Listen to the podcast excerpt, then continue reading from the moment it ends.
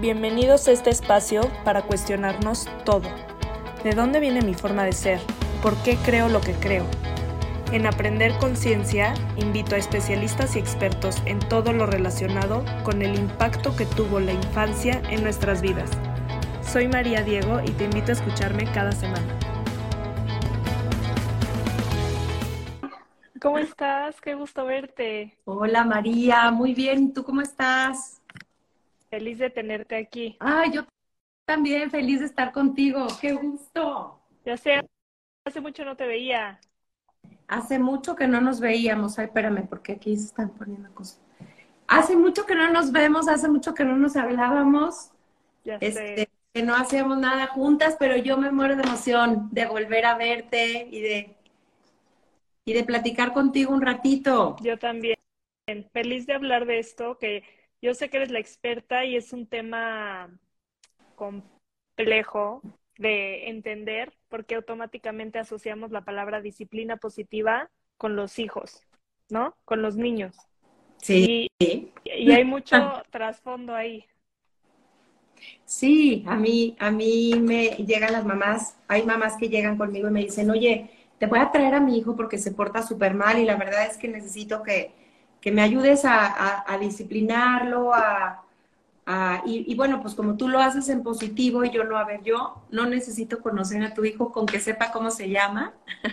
Exacto, porque, vente tú a sentar. Vente tú a sentar, exactamente. Todo empieza en ti, es lo que, lo que suelo postear. Todo empieza en ti y, y, y me di cuenta en carne propia, ¿verdad? De que yo podía saberme los libros, haber estudiado pedagogía, haber, este, pues me encanta saber, me encanta aprender, pero mientras yo no hiciera un cambio en mí misma, mientras yo no analizara qué es lo que estaba pasando y por qué seguía repitiendo patrones y por qué seguía haciendo ciertas cosas que yo no quería hacer, entonces pues no, no iba a cambiar la cosa, ¿no? Hasta que hasta que me trabajé yo, hasta que me analicé yo, hasta que empecé a tomar decisiones para mí, crecer yo, entonces pude transmitirle eh, y sigo en el, claro que sigo en el camino y en el proceso de transmitir a mis hijas mi mejor versión. Claro, porque siento que es muy común como papás pensar que es lo normal tener una relación conflictiva con los hijos, a cualquier edad. Yo sí, porque están chiquitos, este, tú que tienes hijas adolescentes porque es la edad, si alguien tiene un hijo adulto porque, bueno, ya pasó el momento y ahora no me pela, ¿no? Uh -huh. Y se nos olvida voltear el foco a nosotros y sobre todo que siempre lo puedes hacer, no importa si tus hijos ya son adultos, sí. no es solamente por estar en la etapa de la infancia, que es más moldeable, por así decirlo. Sí, sí. A veces creen que, bueno, me, y también me escriben eso, no, bueno, ojalá te hubiera conocido cuando mis hijos estaban chiquitos. Bueno, pues ¿qué edad tienen tus hijos? No, ya tienen 13 y 14 o, o 20. Siempre hay tiempo para reconectar, siempre hay tiempo para, siempre es tiempo para crear una mejor relación. Y fíjate que hemos tenido experiencias muy bonitas con papás que han reconectado con sus hijos adolescentes o mayores. También reconociendo, me, hijo, me equivoqué, no sabía hacerlo de otra forma, no tenía otros recursos y ahora estoy aprendiendo a hacerlo diferente, te pido una disculpa, tú no te mereces esto, nadie puede, nadie puede violentarte, me doy cuenta de que para que seas mejor persona no tendría que haberte tratado mal y yo creí que así era. Sí. A veces normalizamos la violencia porque hoy justo estaba posteando esto de otra persona, de otra cuenta de Instagram que la copié, que decía, papá, a mí me pegaban y no me pasó nada. Y le decía esta, esta psicóloga, si te pasó, normalizaste la violencia, porque estás diciendo que no te pasó nada. Entonces, al decir no me pasó nada, quiere decir que tú normalizas esto. Y, y no es normal, no es normal o en, creer que... Entiendes la violencia como amor, ¿no? Exacto. A mí me ayudó mucho una frase, María, que tal vez la escuchaste en clase, que que decía, ¿cómo, ¿cómo puedo pensar que para ser mejor una persona primero tengo que tratarla peor, ¿no? Y, eso a mí me movió tanto que decidí dedicarme a esto. Dije, necesito, necesito transmitir esta emoción que tengo de entender que tengo dos opciones en la vida. Soy la peor pesadilla de mis hijos o de mi familia o de mi pareja, o sea, soy tu peor pesadilla, o soy mi mejor versión para que tú obtengas la tuya. Estoy de tu lado. Y en el tema de la educación con mis hijas, yo he decidido hacerles ver que estoy de su lado, siempre estoy de su lado, no estoy en su contra. Y eso no quiere decir que voy a hacer lo que tú digas y siempre sí, y eh, por favorcito, mi reinita, no, sino a veces tengo que decir un firme no, pero estoy aprendiendo a decirlo de la manera más amable. Es decir, entiendo que tú quieras ir a esa fiesta y regresar a las 4 de la mañana, sí lo entiendo porque yo tuve tu edad y la respuesta es no, porque yo veo unos peligros que tal vez tú ahora no ves y mira, por esto, por esto, por esto, o sea, doy razones. Claro.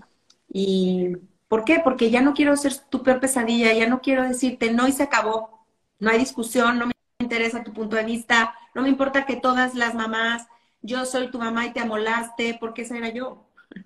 Pues ni modo, te tocó esta mamá, ¿qué hacemos?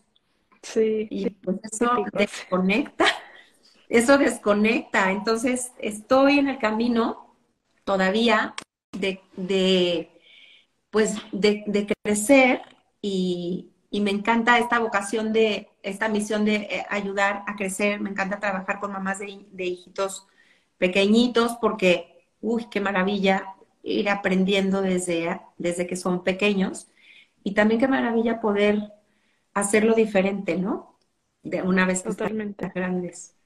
¿Cómo manejas cuando viene a ti una mamá o un papá con hijos adolescentes? Que si de por sí ya es una etapa, por supuesto, de cambios para el hijo, para, los papás que no sabes ni cómo manejarlo y estamos, bueno, me incluyo como si tuviera hijos adolescentes, pero bueno, mi generación, estamos acostumbrados a lo que acabas de decir, soy tu mamá y te callas, porque es lo que a ellos les enseñaron. Entonces simplemente es un sistema de creencias que no se ha cambiado. Sí. ¿Cómo lo, ¿Cómo haces tú ese acercamiento a, a ver, frena esa forma de pensar y vamos por acá?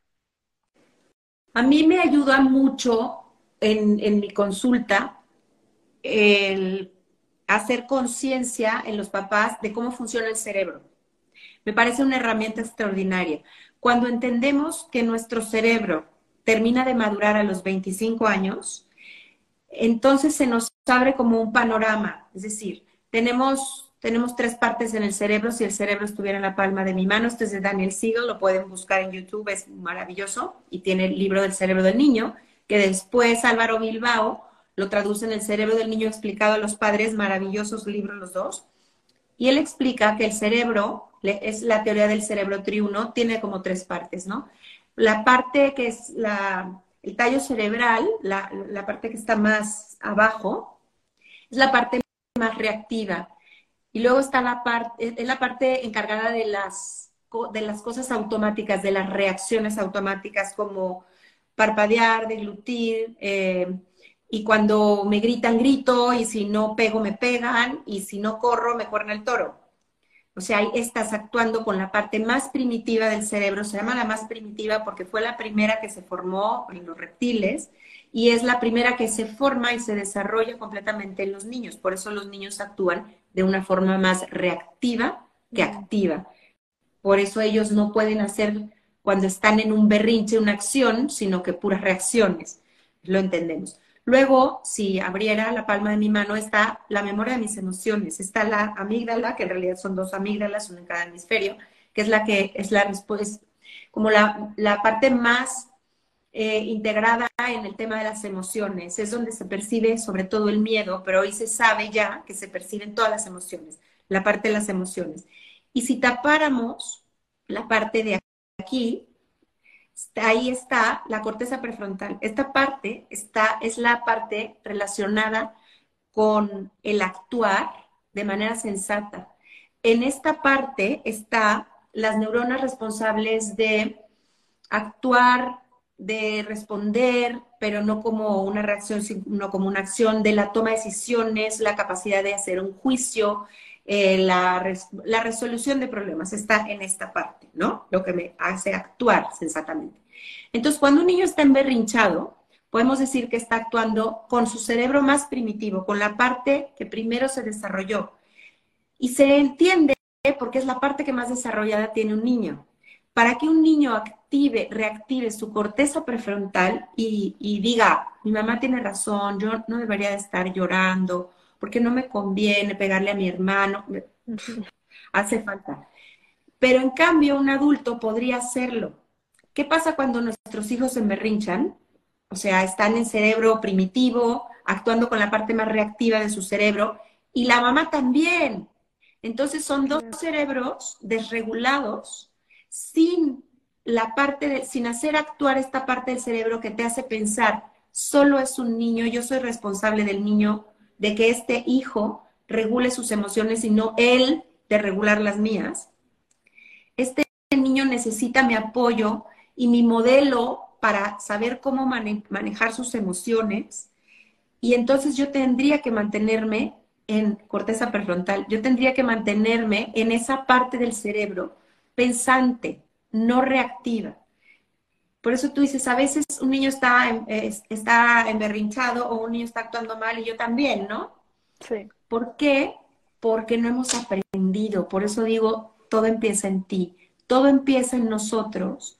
Cuando nosotros aprendamos a modular estas emociones, a tomarnos un tiempo para respirar, para oxigenar el cerebro, que es la, es la manera en que se activa la corteza prefrontal con el oxígeno, y aprendamos a tener estas como frases, mantras, lemas, como es solo un niño, yo soy el adulto, eh, necesita mi ayuda y mi modelo, mi calma es su calma, mi paz es su paz, eso ayuda muchísimo. Mi calma es su calma.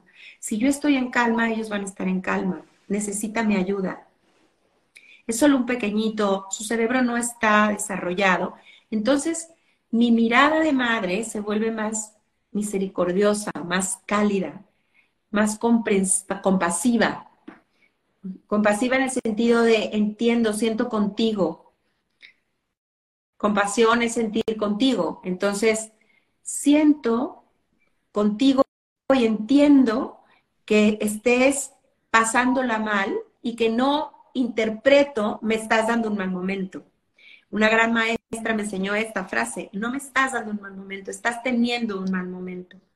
Y eso te cambia la visión y te cambia la aproximación, la forma de, de solucionar un problema con tu hijo. No es que es que, Julie, es que me ataca, es que me reta todo el tiempo, es que me hace berrinche, luego así hablan en Monterrey, me hace berrinche, me reprueba las materias, me... y no te está haciendo... No te está haciendo a ti. No te está haciendo berrinche, está haciendo un berrinche porque él no es capaz de autorregularse. Tú sí eres capaz de autorregularse, por lo tanto podrías ayudarle a tus hijos a, a enseñándoles, modelándoles mira, me siento muy enojada, en este momento siento que me estoy enojando y necesito respirar un momento y tranquilizarme porque no quiero hablarte mal y ahorita siento como la necesidad de gritar y no lo voy a hacer. Imagínate lo que le estarías enseñando a tus hijos. Nunca más te voy a gritar, no te voy a hacer sentir mal, porque haciéndote sentir mal no vas a mejorar, no vas a sacar tu mejor versión. Claro, aprende como papás a frenarte a ti primero, ¿no? Y decir, ¿de qué me va a servir reaccionar como él en este momento? Esto va a empeorar. No está aportando nada a la situación. Así es, así es. Es ese aprendizaje lento de que requiere una observación de nuestras propias reacciones. Yo, yo les invito a, a mis alumnas a observarse, a tener como periodos, semanas, tal vez un mes, solo de observación sin juicio, porque eso es importante. Luego nos empezamos a observar y empezamos, no, es que si soy pésima, es que diario grito y luego llegan súper desanimadas al, a la siguiente clase, no, esta semana me puedes reprobar. No, es que no es que te repruebe, ¿por qué te, ¿por qué te reprobaría? No, es que le grité toda la semana a mis hijos. Bueno, pero ya te observaste. Empiezas por observarte y empiezas por decir, pues sí, estoy en el camino, estoy tratando de hacer mejor las cosas. Que luego es lo más difícil, ¿no? Es lo más difícil. tener más empatía contigo. Deja tú al niño, quita a los niños de la ecuación, a los hijos. Pero para poder tener empatía con el otro, primero tendríamos que tener empatía con nosotros mismos. Tendríamos que, que amarnos a nosotros mismos para poder amar al otro. Y nos que... enseñaron que no, ¿eh? No sé si a ti, pero nos enseñaban antes que te negaras a ti mismo y, y de verdad es muy hermoso, pero una vez que yo estoy completa y estoy tan completa y mi autoestima está tan sana que yo puedo renunciar a algo por un bien mayor en el otro. Y yo puedo ser generoso y renunciar a un bien mío para otorgarlo. Pero eso requiere que yo esté completa y eso no lo sabíamos. O sea, no es un tema de el ego, no es un tema de ve para ti, por ti, eh, todo tú. Deja el mundo. Y deja el mundo, ignora que te estorba y entonces andamos dejando esposo, hijos, porque yo me voy a encontrar a mí misma. No se trata de eso, se trata de crece tú tanto que puedas llegar a ser tu mejor versión para donarte. Me encanta, sí. ¿Crees que es inevitable un trabajo de conciencia para lograr conectar con los hijos? ¿Va de la mano? Va de la mano. Va de la mano porque yo no puedo pedir lo que no doy. O sea, fíjate, yo pedía a gritos que no gritaran. Es que no grites, María, le decía a mi hija mayor, que con la que menos sabía, ¿no? Y yo quería que ella obedeciera inmediatamente. Y entonces le decía que no jalara a su hermana cuando yo la jalaba, o le decía que no le pegara a su hermana cuando yo le di un manazo o una nalgada alguna vez. ¿Cómo podía estar pidiendo lo que yo no daba? Tenía que entender lo que me estaba pasando a mí y por qué estaba reaccionando tanto. Y mira, no tan, tan así profundo de las heridas de la infancia y todo que tiene mucho que ver, pero simplemente, si yo me observo y digo, yo no dormí bien anoche y estoy más reactiva, tuvimos una noche fatal, mi hijo y yo. Por lo tanto, los dos estamos insoportables, porque ¿quién no está insoportable cuando lleva noches sin dormir? Te cuesta mucho más dominarte, eres menos dueño de ti misma, estás mal. Cuando no has comido, cuando hace mucho, calor o mucho frío, o, o, ya estamos cansados y vamos subiendo la montaña en un trekking, o sea, ya los niños están, ya, ya no quiero, y tú, pues ya, pues sí, O sea, todos estamos, todos estamos reactivos. Realmente estamos en cerebro reptiliano. ¿Por qué? Porque no, no me he observado yo y reacciono. Cuando yo me observo y digo, esto es lo que me está pasando, estoy cansada, estoy molesta, estoy desvelada, y me observo y entonces puedo entender mi proceso y saber que requiero mucho más autocontrol que cualquier día. Y, y, puedo llegar a, a entender que en las crisis es cuando mayor calma se requiere. Y eso, para lograr eso se necesita observarse, autoconocerse y saber en qué fallo, en qué momentos he estado peor. Y por, por ejemplo, cuando sucede un evento con un hijo de, no, es que le grité horrible, en vez de estarte ahí culpando y soy la peor mamá y le volví a gritar y tantas clases que he ido y ya me leí tres libros. Bueno, obsérvate, ¿qué pasó? ¿Qué había? Estaba cansada, estaba agobiada, súper estresada este día, fue fatal, choque en la mañana. Entonces, bueno, yo ya sé que fue por eso. ¿Qué podría hacer diferente? Eso se llama metacognición, pensar sobre lo pensado, pensar sobre lo hecho pensar sobre el pensamiento y analizar, reflexionar qué me pasó para poder decir qué hubiera podido hacer diferente. Y a veces ese poder hacer algo diferente solamente es comunicarte claramente con tus hijos y decir, mi amor, estoy muy cansada en este momento, súper cansada. ¿Qué tal si un rato nos tiramos en la alfombra, en el tapete y vemos el techo? O sea, pedir ayuda. y, porque, y, entonces yo te hago piojito y tú también a mí. O sea, saca tus recursos para hacer una pausa y no importa que hoy no se bañen, ya los bañas mañana en la mañana. Pero en pos de seguir la rutina perfecto, a veces hacemos cada cosa. Nos falta también flexibilidad. Y empezar a normalizar un poco el quitarnos de la cabeza esto de las mamás perfectas, mm. que siento que es, viene así, te entregan a tu bebé, te traen eso también. o sea, hay mucho temor a equivocarnos. Hay mucho temor a equivocarnos y nos equivocamos. Y los errores son grandes oportunidades para aprender. Eso es una máxima en la disciplina positiva. Si yo logro ver mis errores como una oportunidad para aprender, y bueno, ya le grité, ya, ya le grité, ya hoy aprendo que no quiero hacerlo más y que pude haberle dicho lo mismo de otra forma.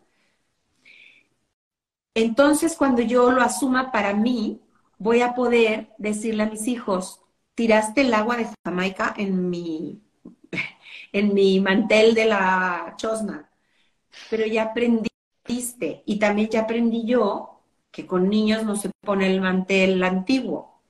Ya aprendimos. Y luego también le puedo preguntar, ¿qué podemos hacer? Y solo te va a decir, traer un trapo. Porque así son los niños de generosos, de genuinos, si no están ya acostumbrados a reaccionar y decir, no, no voy a hacer nada. Pero si tienes esta relación y le preguntas, ellos solos cooperan, los niños cooperan por naturaleza. Hay videitos que andan rondando ahí por los reels de niños de dos años que, vas todo cargado con libros y, y te ayudan a abrir la puerta. Y que te está costando trabajo alcanzar algo y ellos se levantan y te lo dan de dos años. Por naturaleza, ellos, ellos lo hacen. Es una maravilla. Los niños son una maravilla.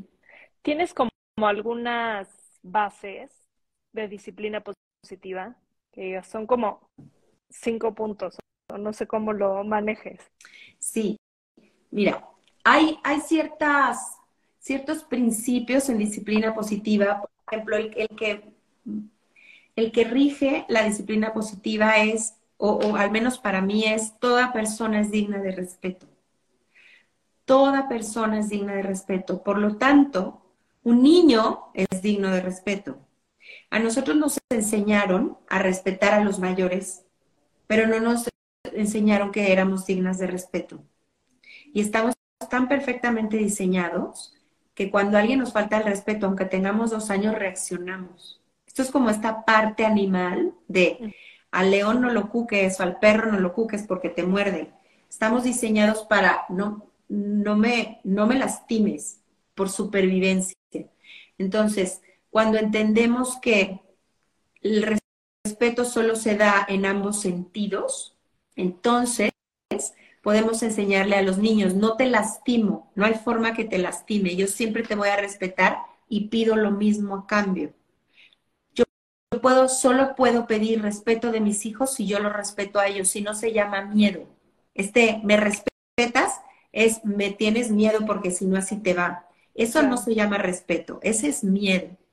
Entonces, ese es una, una, uno de los principios Luego hay otro principio básico que viene de Adler, que es una, es la base de la disciplina positiva. Adler fue discípulo de Freud, pero no era freudiano, y él observaba en los 20, 30 que había muchos niños desanimados, como cabizbajos, y se dio cuenta de que la principal o la base de la autoestima es la necesidad de pertenecer.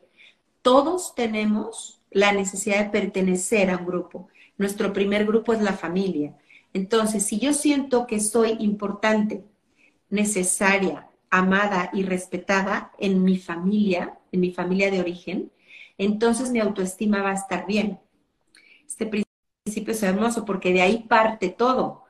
Yo necesito hacer que mis hijos tengan la seguridad de que mi amor es incondicional, y no, si te portas mal, no te hablo, no me, ni me veas, hazte para allá.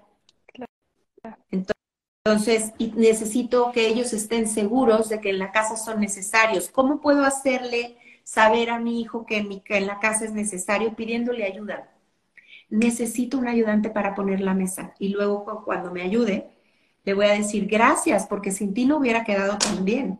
O necesito un ayudante en el súper para poner, tú pones los limones y yo pongo los tomates. Entonces, uy, no sabes, Tony, me acompañó María y gracias a ella me dio tiempo en el súper. O sea, eres necesaria, eres importante. ¿Cómo voy a hacerle ver que es importante tomándolo en cuenta? ¿Qué decides? ¿Comes huevo con jamón o sin jamón? ¿Qué decides que mañana hagamos de comer? ¿Espagueti o arroz? Uy, gracias por ayudarme a decidir. O sea, eres importante. Mamá, es que yo no quiero hacer esto, pues lo haces. No, a ver, dime por qué no lo quieres hacer. Quiero entenderte. Lo que tú piensas es importante para mí. Eso no es permisivismo. Es hacerle sentir importante que pertenece a en este grupo, en esta familia, tú eres importante. Todos necesitamos esa, esa certeza. Otro de los principios de disciplina positiva es el que hablamos hace ratito. Los errores son grandes oportunidades para aprender. Y no es te equivocaste, ni modo. Ah, no traes el suéter, yo te dije, ahora te mueres de frío. No, no traes el suéter que aprendiste. Siempre pongo ese, ese ejemplo, yo creo que tú ya lo viste en mis clases. Pero es súper claro. Sí, porque es, lo hace sin pensar. Es que estamos reaccionando. Exactamente. También revisamos en disciplina positiva la importancia de reconocer los errores y sobre todo de padres a hijos. Reconocer, reconciliar y reparar. Tú decías, ¿qué haces cuando viene una mamá de un adolescente y te dice, uff, ya le he regado muchísimo? Reconoce, reconcilia, me equivoqué, no lo sabía hacer así, ahora me doy cuenta que hay otras maneras de hacerlo y, te quiero pedir perdón. O sea, necesitaba yo aprender que debía respetarte también a ti para que tú me respetaras.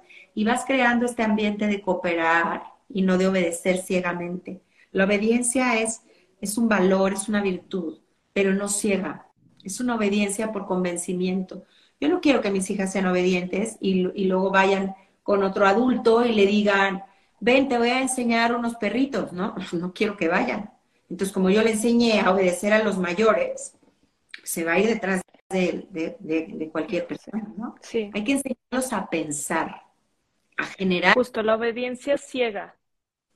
La obediencia ciega no. Mira, María, tú has estado en clase conmigo. En la primera clase hacemos una lista de los retos que tenemos como padres. Y luego hacemos una reta. Mis hijos gritan, no me hacen caso, me retan, se portan mal, no tienen la cama, es un desorden, salen tarde, no ponen su uniforme, todos los retos que tenemos, ¿no? Y luego hacemos otra lista de las habilidades que yo quisiera que mis hijos tuvieran cuando fueran mayores. Y ahí ponemos, pues, que sea una persona responsable, que sea generoso, independiente, eh, que ame a Dios, autosuficiente, que, bueno, aquí tengo una lista porque acabo de tener una asesoría, que sea valiente, que se ponga metas altas, que haya encontrado un trabajo, que haya encontrado el amor, que, bueno, cuando tenga como 25, que quería. Nunca me ha salido, quiero un adulto, que mi hijo cuando sea adulto sea obediente. Nunca. Entonces, ¿por qué le damos tanta importancia a esa obediencia en este minuto? Porque así fuimos educados. No estoy diciendo que no es importante obedecer. Saber obedecer reglas y saber eh, obedecer a la autoridad y saber que hay autoridades y mantenernos como padres como una autoridad es muy importante.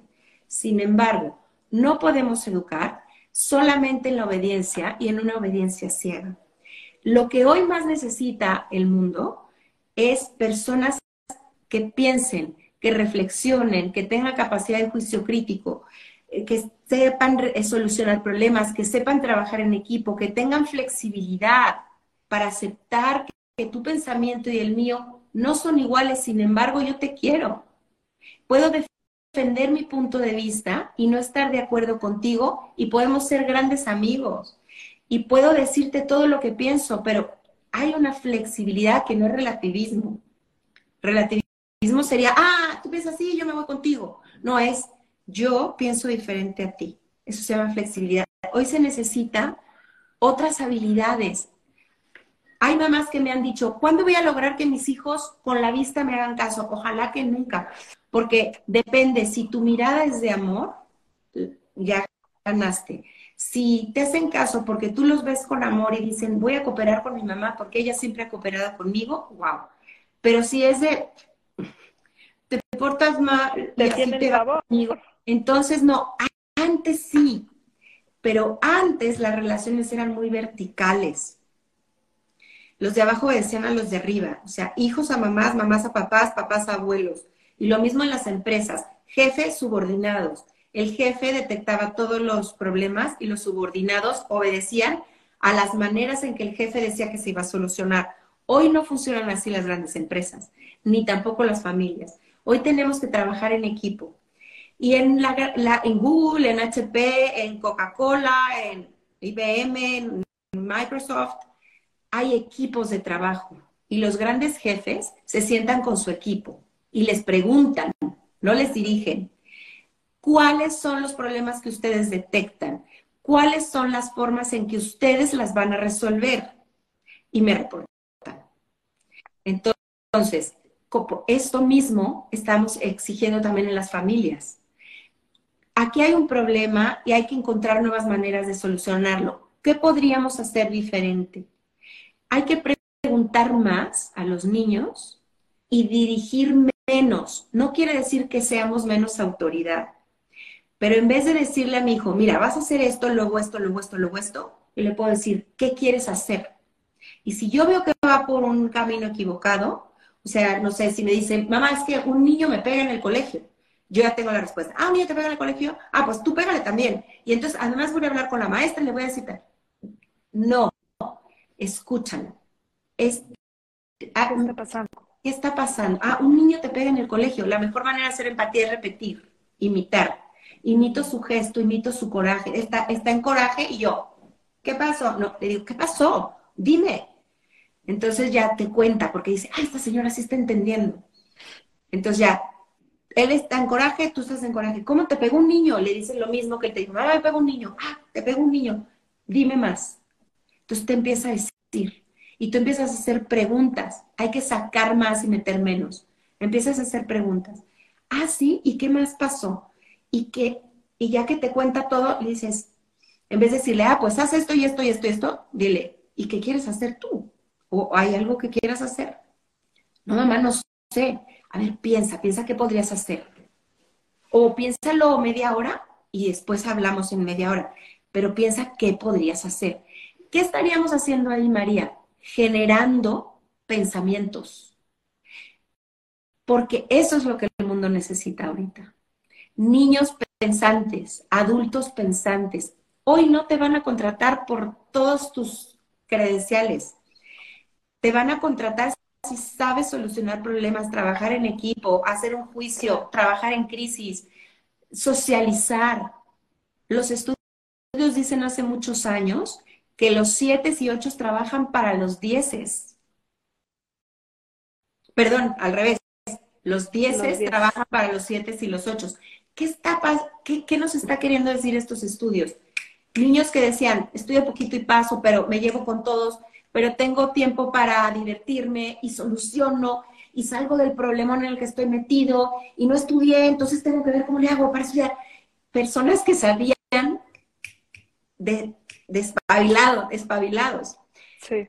Entonces, nos empezamos a dar cuenta, los que nos dedicamos a la educación, que necesitamos educar muy diferente, no por obediencia ciega, sí enseñando más a pensar y a solucionar y dejando de solucionarle a nuestros hijos.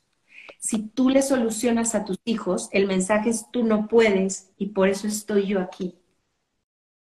Sí. Y se te va de las manos muy fácil, ¿no? Y se te va de las manos muy fácil. Solucionar. Aquí te están preguntando. Te están preguntando, ¿cuál ¿Cuál es la edad donde podemos conectar más con nuestros hijos? Tengo un niño de dos años y en ocasiones me cuesta. Sí, te entiendo. A mí también me costaba mucho. Y la edad en la que más podemos conectar a nuestros hijos es a cualquiera. Eh, porque el tema no es en edad, el tema es conecta más y corrige menos. No quiere decir que no corrijas, no guíes, pero fíjate la forma.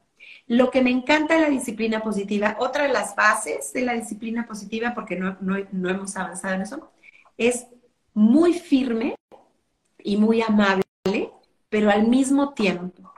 Porque yo soy muy firme a veces y muy amable a veces, se crea un apego inseguro, que otro día hablamos de la teoría del apego, ya has tenido invitadas del apego.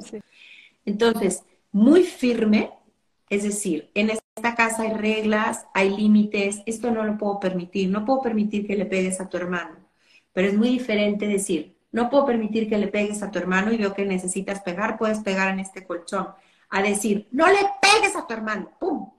¿Cómo? ¿Cómo puedo decir que no? Entonces, conecta, conecta es, entiendo la etapa de desarrollo que estás viviendo, entiendo que tu cerebro no está listo, entiendo que es un niño, entiendo que tú estás buscando tu lugar y por eso necesitas atención constantemente, entiendo que necesitas que tus emociones sean validadas, es decir, entiendo que estás enojado, está bien, está bien estar enojado, triste, eh, frustrado. Y yo te ayudo a regular esas emociones. Hay que aprender mucho inteligencia emocional.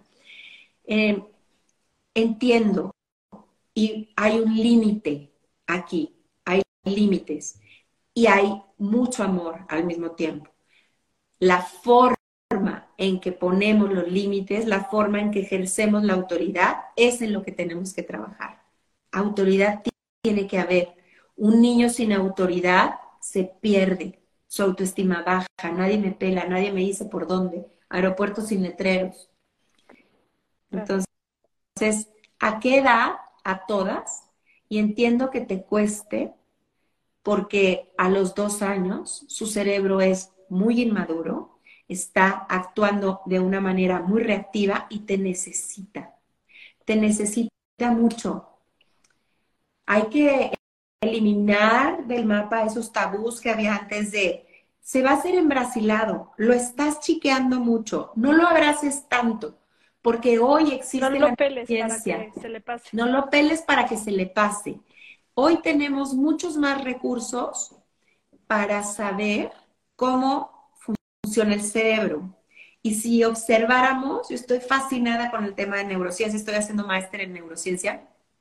Estoy feliz porque cuando se ven los, las resonancias magnéticas y se ven las partes del cerebro que se encienden de acuerdo a una emoción, estos nuevos aparatos y estos nuevos neurocientíficos nos están ayudando a entender cómo funciona el cerebro con un apego seguro o con un apego inseguro. Un apego seguro es, tengo una necesidad, por ejemplo, me pica la pijama, me duele la panza, tengo reflujo, soy un bebé, ¿no? Eh, tengo miedo porque vi una sombra y yo pienso que es un monstruo y tengo tres años y vivo en la edad de la fantasía, conozco que un niño de tres años no distingue fantasía realidad. Entonces, tengo una necesidad, la expreso, mamá, ven, o lloro como soy un bebé. Entonces, viene alguien a atenderme. Entonces, tengo paz. Cuento con alguien. No, no puedo valerme por mí mismo. Soy un bebé, un niño de tres años, de ocho, de doce. Sigo necesitando contar contigo, mamá. Entonces, tengo una necesidad, la expreso y vienen a ayudarme. Hay paz. Surge otra necesidad, la expreso, me ayudan, me apoyan, no me solucionan, me apoyan, tengo paz. Eso es un apego seguro. El cerebro tranquilo. La amígdala, la receptora de las emociones, en paz. Una amígdala estresada se inflama, eso ya se puede ver. Y eso, eh, en estrés continuo, se vuelve ansiedad, apego inseguro. Tengo una necesidad, la expreso, lloro, mamá, tengo miedo, aquí hay un monstruo, tú, no, no hay ningún monstruo, no voy a ir. Pero es que lo estoy viendo, no existen los monstruos, no voy a ir. Entonces se produce un cierto nivel de ansiedad carencia de, eh, de, apego, de, amor, de quién me ayuda. ¿Qué hago? O sea, ¿yo qué voy a hacer con ese monstruo? Porque es real en mi imaginación. Y va a venir y me va a comer o vete a saber qué piensa. Pero tú no existes, no, pero para él existe. O lloro porque tengo hambre o me pica la pijama. No importa, pero no me hacen caso. Entonces se crea esta ansiedad, no hay paz. Si esto se hace constantemente, se crea un apego inseguro y se crea un nivel alto de estrés y de ansiedad. Y luego, es que no sé por qué mi hijo se come las uñas. Es que no sé por qué mi hijo se empieza a arrancar pelitos. Es que no sé por qué mi hijo se rasca hasta que se hace un hoyo. Es que no sé por qué mi hijo se arranca las costras. Es que no sé por qué mi hijo no quiere comer. Es que no sé por qué mi hija no me habla. Hay que Justo. Me acuerdo que en tu curso diste un ejemplo que me quedó, se me quedó grabado, de un niño que no tuvo ese apego seguro en la infancia. Es un adulto que el día de mañana si choca, a la última persona que le quiere hablar es a ti. O tiene un problema. O Algo así era, ¿no? Si yo le digo a mi mamá que rompí un jarrón, o se da cuenta que rompí un jarrón y me pone como camote y me castiga un mes, o una semana, o dos días, que para un niño es una eternidad, o no me habla porque está muy molesta conmigo, porque se me cae el chocomilk. Yo voy aprendiendo que yo no le puedo contar mis errores a mi mamá porque no he entendido que los errores son oportunidades para aprender. Si a mí se me cae el chocomilk o el jarrón o le pegué a mi hermano o me, o me mandaron un reporte en el colegio y yo digo, a ver, ¿qué aprendiste? ¿Qué quieres hacer diferente? Que hacer algo diferente porque tampoco soy un barco. A ver, piensa ¿Qué vas a hacer diferente para que esto no vuelva a suceder? No está bien, o hay que hay un límite, esto no está permitido, y a ver qué le digo. Pero hago empatía con él. Y es un error, mi amor. Y aprende algo que aprendiste. Entonces, vas a ver, pero cuenta conmigo. Cuenta conmigo, yo te apoyo. No te puedo solucionar, mamá. Es que dile al maestro que estoy enferma porque no quiero ir hoy porque no estoy para el examen. No hay forma que yo le diga una mentira al maestro. Pero yo te apoyo de qué manera puedo apoyarte para estudiar. Te ayudo y leemos, o voy por la, si es tiempo todavía, voy por la cartulina mientras tú ve, o, o yo te voy haciendo la cena porque te vas a desvelar. O sea, te apoyo, pero no te resuelvo. Y hay un límite. Entonces, voy enseñándole a mis hijas que cuando tengan un problema me lo pueden decir y no me voy a volver loca, ni me voy a traumar, ni las voy a castigar un mes, y, esa frase a mí también me tiene haciendo lo que hago. Cuando les pase su peor cosa, quiero que digan, háblenle a mi mamá, háblenle a mi papá, porque ellos han estado a mi lado en mis peores momentos. Cuando me emberrinché, me abrazaron y me dijeron, está bien estar enojada. Y me enseñaron a gestionar mis emociones. Y yo ya sé que no me van a comprar otro coche, choqué. Entonces ya sé que me va a costar ahorrar dinero, ya sé que me voy a quedar sin coche no sé cuánto tiempo, ya sé que es un problema para la familia porque tenemos que dividirnos, pero no le voy a decir, por tu culpa es un problema en esta familia. No, ella ya lo sabe. Solamente está viviendo las consecuencias. Pues mira, te vas a ir en Uber, en camión, a ver en qué, porque pues no hay coche. Hasta que se arregle, mi amor, ¿qué hacemos? ¿soy tu peor pesadilla o estoy en tu mismo barco? Si decido ser tu peor pesadilla, todos los días le digo, claro, como no hay coche, como tú chocaste, pues ¿qué hacemos? Pero no, no se trata de eso. Entonces me va, va a venir, va a acudir a mí cuando tenga un problema. No siento que esto lo que todo el mundo queremos, ¿no? Sí, y no sabíamos hacerlo diferente, María. Yo también estoy aprendiendo, tú también estás, todos, todos, todos tenemos que aprender todo el tiempo. ¿Cómo puedo ser mejor? ¿Cómo puedo ser mejor para mis hijos? ¿Cómo puedo darles más herramientas para este mundo que necesitan encontrar la verdad entre tanta mentira, necesitan decidir entre tanta opción, necesitan ser muy fuertes y resilientes? ¿Cómo le hago? Todos estamos en ese proceso. Pero a mí la educación en positivo me ha conquistado y he, he decidido dedicar mi vida a esto porque veo que hay una mejor forma de educar, de hacer las cosas, con mucho más amor, con una mirada mucho más compasiva, entendiendo el proceso que están viviendo mis hijas en la edad que tengan. Y siempre, como nos preguntó Clau, ¿cómo puedo hacerle sin sentirme culpable? Siempre puedo reparar. Siempre puedo decir me equivoqué y además la humildad que yo tenga les va a enseñar a mis hijas que ellas también se pueden equivocar y está bien. Sí. Aquí está preguntando otra cosa, ¿no? Nancy. ¿Cómo conectar con un niño de 12 años que ya pronto entra a la secundaria? Justo lo que acabas de decir. Reconectar, reparar. Sí, Si nos equivocamos, aceptar nuestro error, también, en- porque también les estás enseñando algo ahí. Sí. Al Sí. final también eres humano, ¿no? Entonces, si te equivocaste, pues, ¿qué tiene aceptar tu error? así es. Fíjate, Nancy, hay en esta edad de los 12 años suelen empezar a re- volver a retarnos, porque ya nos retaron también de niños, porque cuando empiezan a darse cuenta que ellos también tienen poder de decisión y qué bueno, aplaude. Es un gran líder tu hijo que te reta. Bueno, a los 12 años más o menos nos empiezan a volver a, empiezan a volver a retar. ¿Por qué? Porque están dándose cuenta que ellos están conformando su personalidad y pueden tomar sus propias decisiones, y eso está muy bien. Lo que tendemos a hacer mucho los padres en la preadolescencia y adolescencia es caer en luchas de poder, a ver quién gana. Y e- es muy importante no engancharnos. A ver, a mi mamá no me vas a decir lo que yo haga. Ok, entonces ¿a qué te refieres? Cuéntame más, dime. O sea, tú mantente.